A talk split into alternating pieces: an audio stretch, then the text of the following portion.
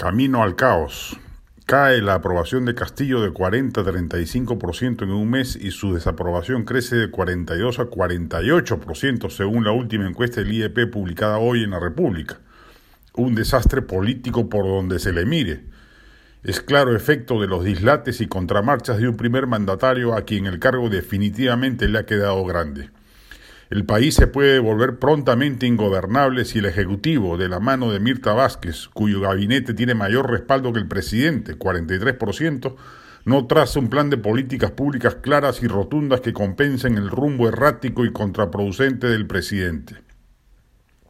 Ya vemos cómo empiezan a estallar conflictos sociales en distintas zonas del país, por ahora enfocadas contra inversiones mineras, pero ya se anuncian protestas de diversa índole. La economía no tiene cómo crecer más del 2% anual a partir del 2022, tasa insuficiente siquiera para absorber la nueva mano de obra que entra al mercado, y se generará mayor desempleo, menor inversión y por ende mayor pobreza. La política se va a seguir enrareciendo. Por pura sensatez de la oposición congresal, lo más probable es que le otorguen la confianza al gabinete Vázquez, pero no hay puentes tendidos por parte del Ejecutivo y las relaciones entre ambos poderes probablemente se sigan deteriorando. Si a ello le sumamos que pronto viene la tercera ola pandémica y nos cogerá nuevamente sin la preparación de vida en cama sucia y oxígeno, otra vez se generará en el país la tormenta perfecta de crisis sanitaria, económica, política y social que ya hizo que el país patease el tablero electoral y eligiese un candidato disruptivo anti-establishment y que ahora, ya con el outsider en el poder, arremeterá con furia por la decepción de un gobierno mediocre a todas luces. Y ya no habrá elecciones para defogar el malestar ciudadano.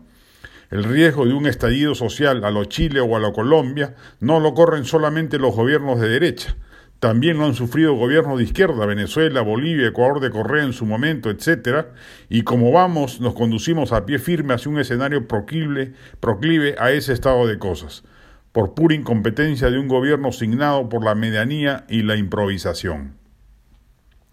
La El Estribo Dominical, recomendable, dos de Ribeiro, Confusión en la Prefectura y El Último Cliente, dos obras teatrales de nuestro notable cuentista, bajo la dirección de Alberto Isola y las actuaciones de Javier Valdés, Sandra Bernascón y Roberto Ruiz. Va todo el mes, de viernes a domingo, en el entrañable Teatro de Lucía.